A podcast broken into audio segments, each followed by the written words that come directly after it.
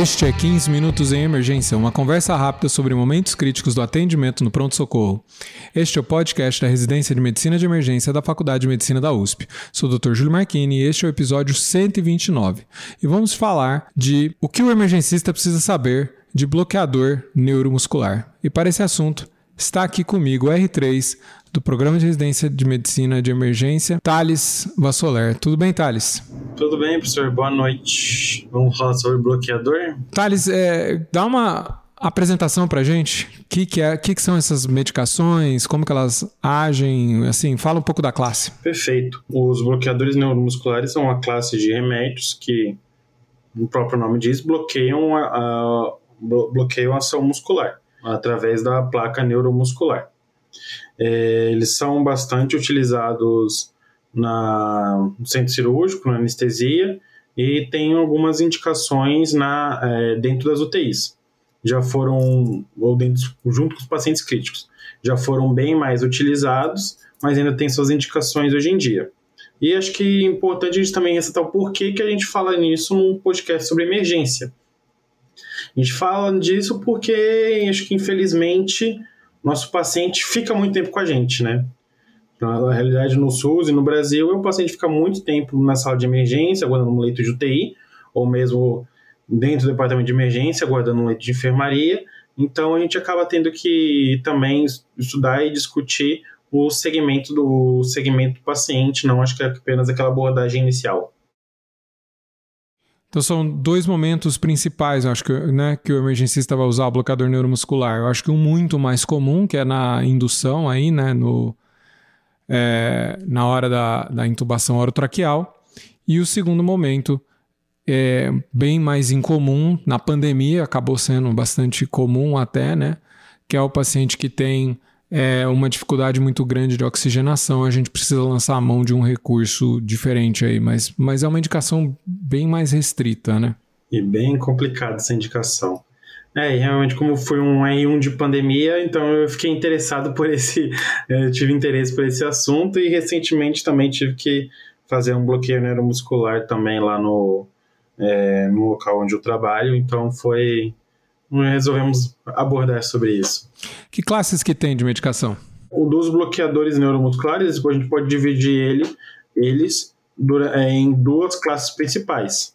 É, uma das classes é o, bloquea, são, é o bloqueador neuromuscular despolarizante, que a gente tem como principal exemplo a succinilcolina, e a outra classe é, que seria um dos não despolarizantes, onde temos dois, duas variedades diferentes, duas, algumas medicações a mais, mas do, dois principais, é, outra divisão conforme a molécula, a molécula química. É, basicamente, para a gente importa então os não despolarizantes e os despolarizantes.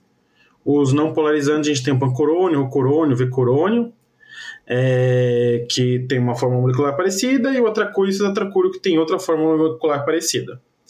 É, e a ação deles é bloquear a ligação da, da acetilcolina no receptor nicotínico na placa muscular.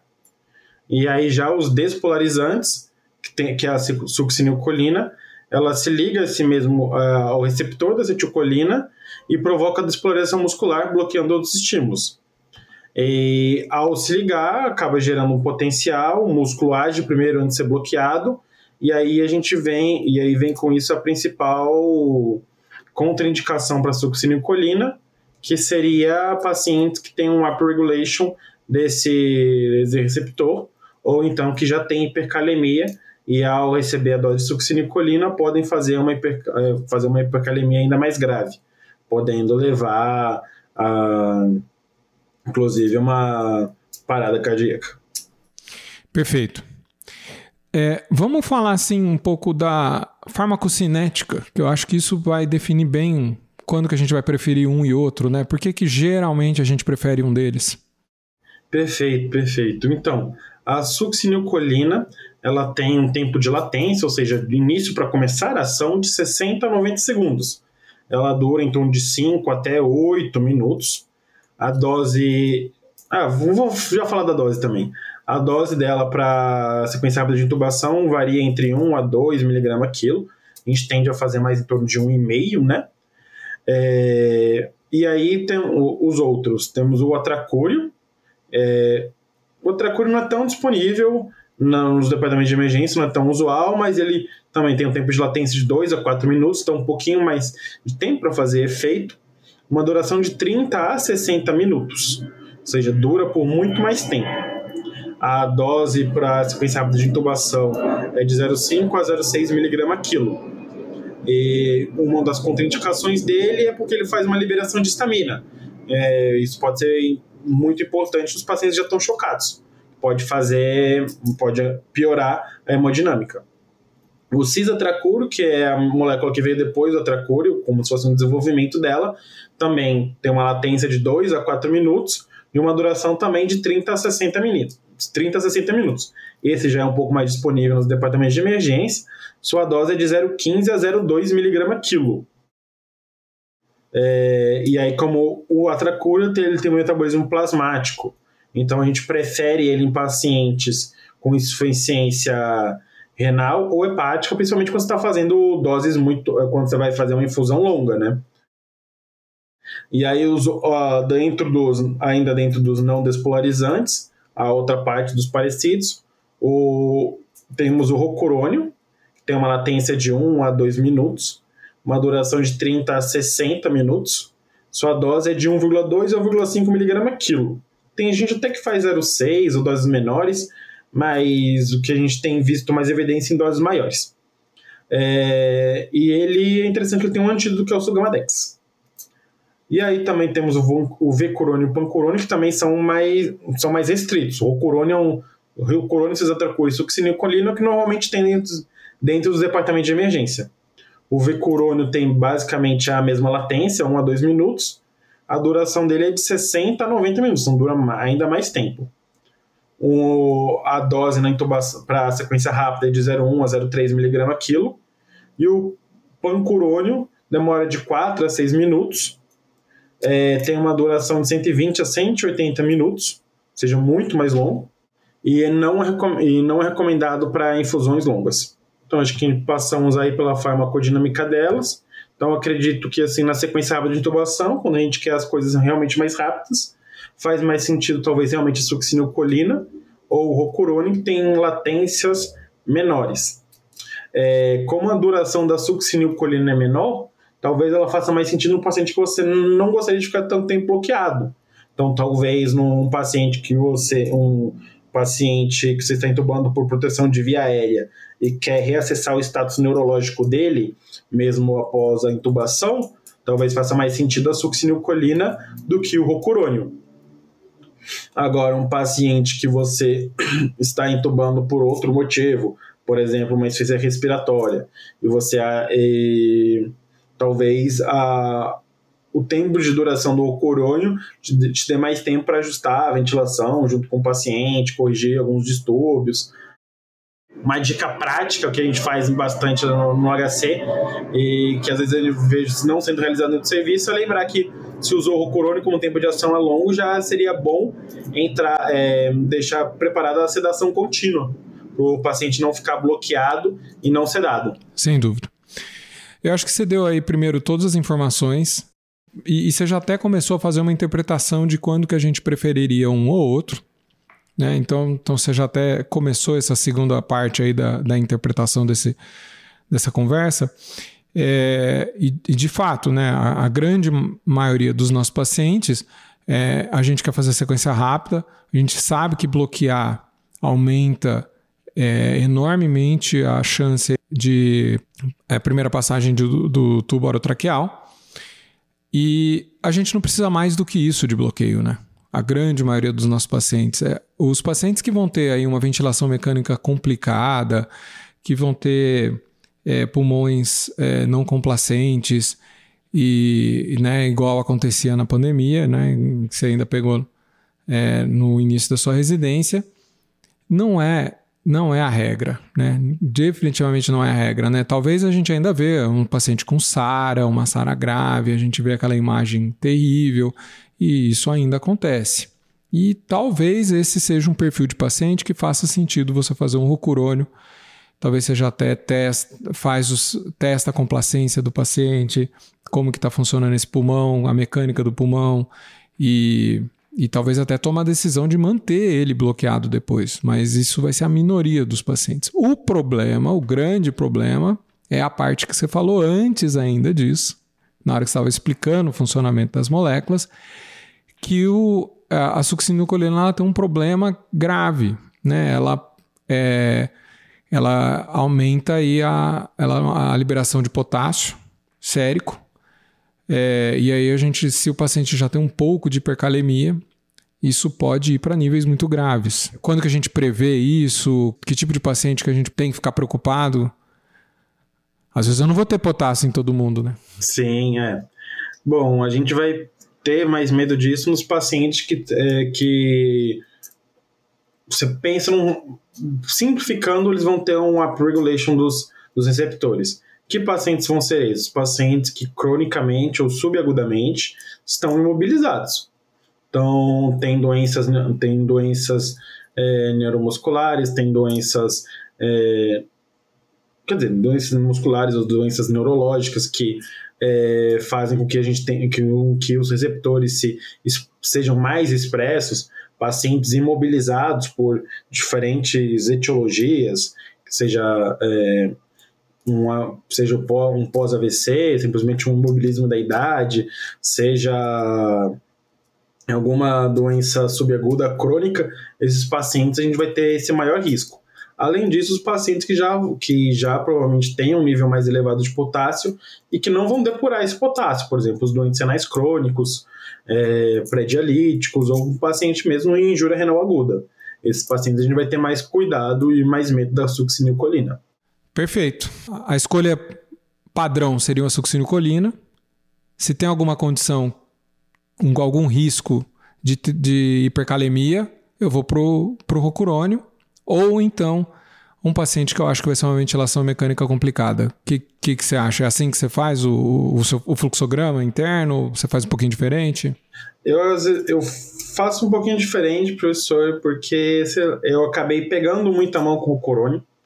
Então, eu normalmente, prescrevo, eu normalmente prescrevo e indico mais o rocorônio, basicamente por conta disso. E às vezes, em, às vezes em cenário e às vezes em cenário acadêmico não é, não se inicia com a tentativa no melhor intubador. Então, às vezes, tempo de, às vezes o tempo de intubação do paciente com a succinilcolina você vai precisar fazer um repique. E quando isso acontece, normalmente é um Deus nos acuda. Então, eu realmente, no cenário acadêmico, eu prefiro, eu acabo fazendo mais o rocorônio mesmo. Bom Mas é, realmente eu acho que ué, sou, estou, é, estou sozinho, não vai ser o meu R1 que vai entubar. É, faz sentido realmente para os é, pacientes, é, para a maioria dos pacientes, começar com a, succi, com a succinilcolina mesmo, fazer a succinilcolina, a menos que não tiver uma contraindicação, num quesito tipo que é menos é mais, menos tempo de bloqueio, vai ser melhor para esse paciente. Exatamente. Me fala, tem, uma, tem um ponto interessante que acabou acontecendo, que é sobre a. Quando a gente começa a usar muito o rocurônio, isso entra em questão. Que é sobre a, a conservação da medicação. Ah, sim. Que ela tem que ser mantida na geladeira, e aí é, eu preparo ela, eu deixo ela fora, ela esquenta. Você é, encontrou alguma dificuldade nesse sentido? Isso a gente teve, acho que uma dificuldade. Eu lembro disso no, no, no R1. Teve um mês que a gente tinha uns rocurones que não estavam bloqueando direito.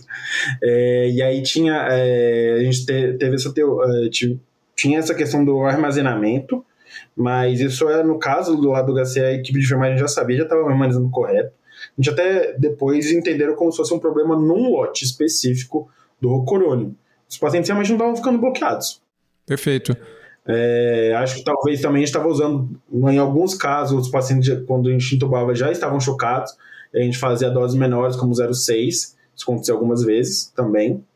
mas acho que foi um problema mais no lote. Mas acho que tem, é, tem essa ressalva importante que o remédio tem que ser armazenado corretamente. É, então, eu acho que o que acontecia, e a gente suspeitou nessa época, é que a medicação, né, ela tem várias doses ali na ampola, né?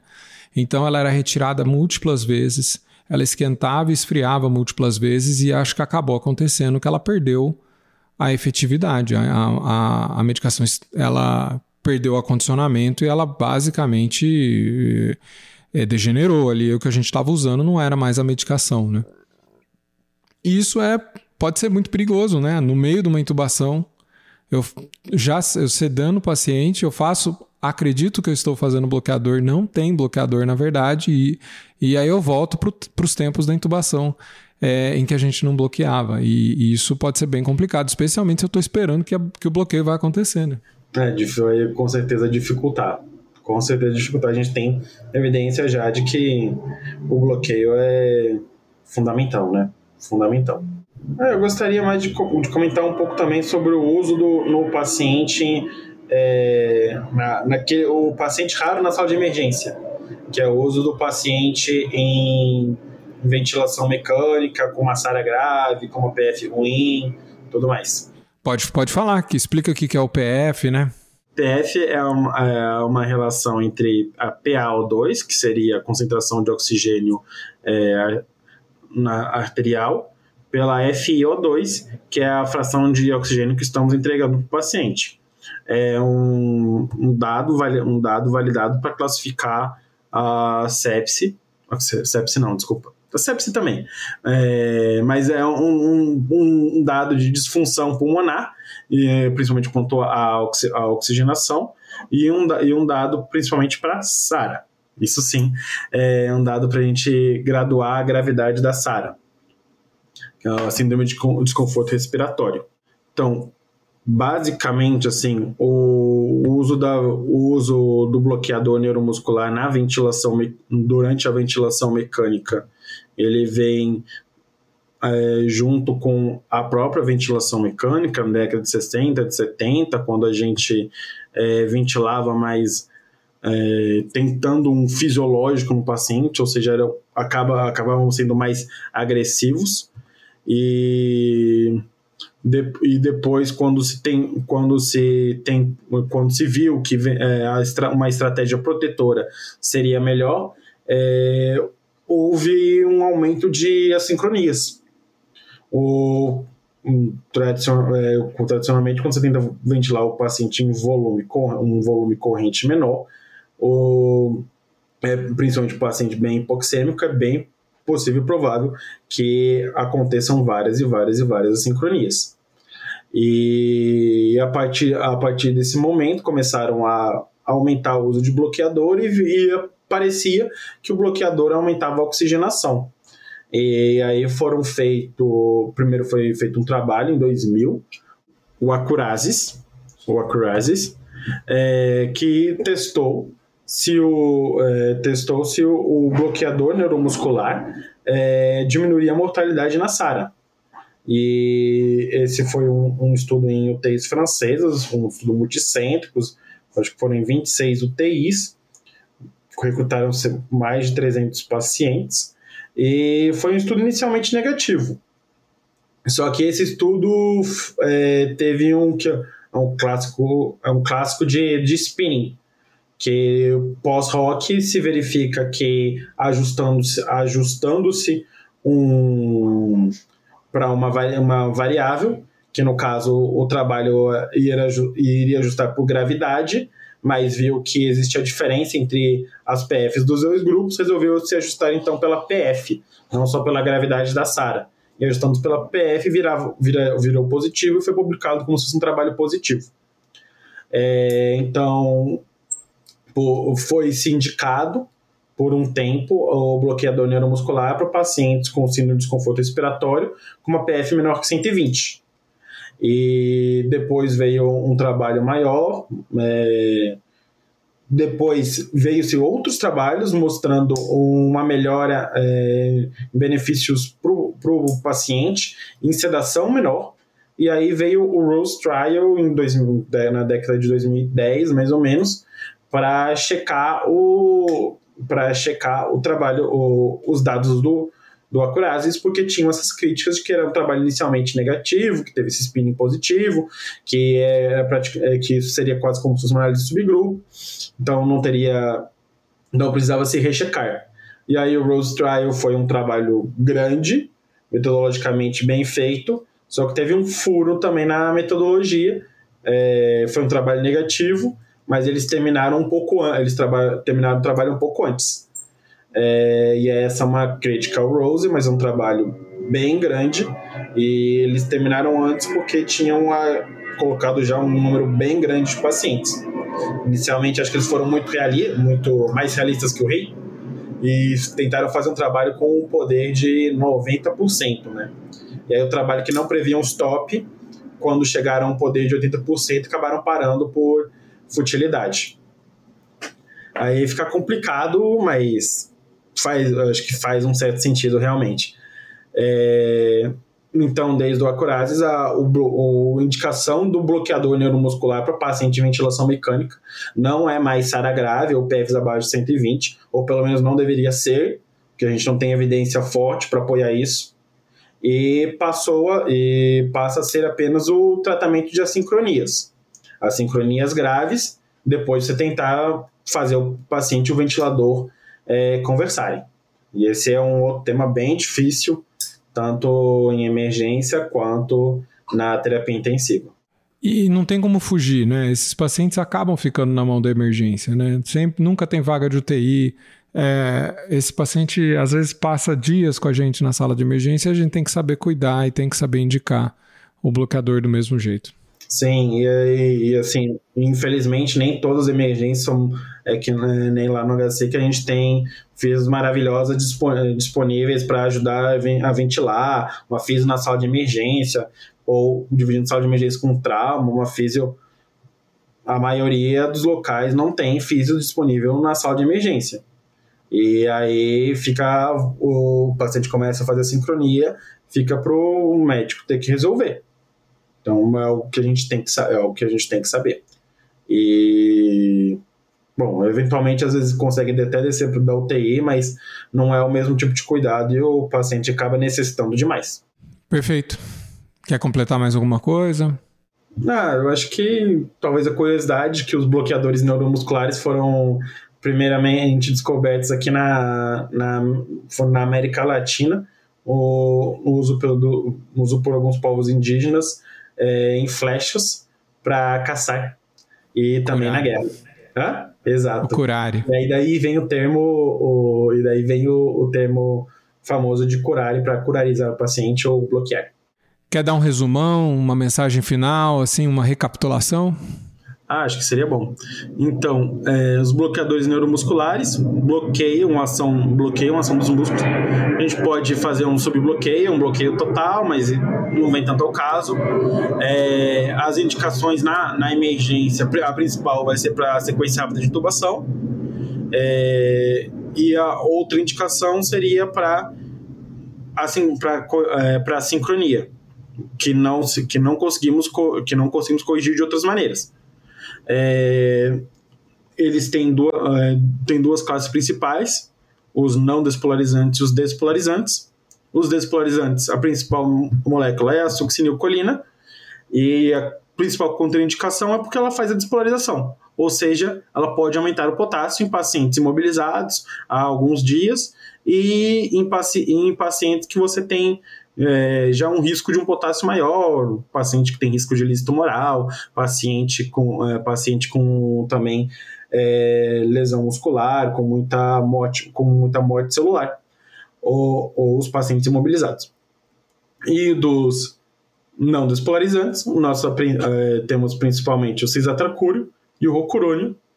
É, o rocurônio, é, e lembrar que dos não despolarizantes, os dois demoram mais tempo para passar o efeito.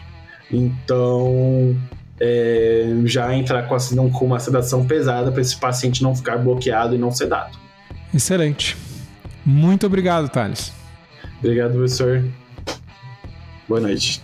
Se você gosta do nosso podcast, por favor, nos avalie no iTunes. Isso é muito importante para que mais pessoas conheçam o nosso trabalho e compartilhem nas redes sociais. Mandem feedback para 15minutos.emergência.gmail.com e siga-nos nas redes sociais. Eu, você me encontra no Instagram em doutor.juliomarchini.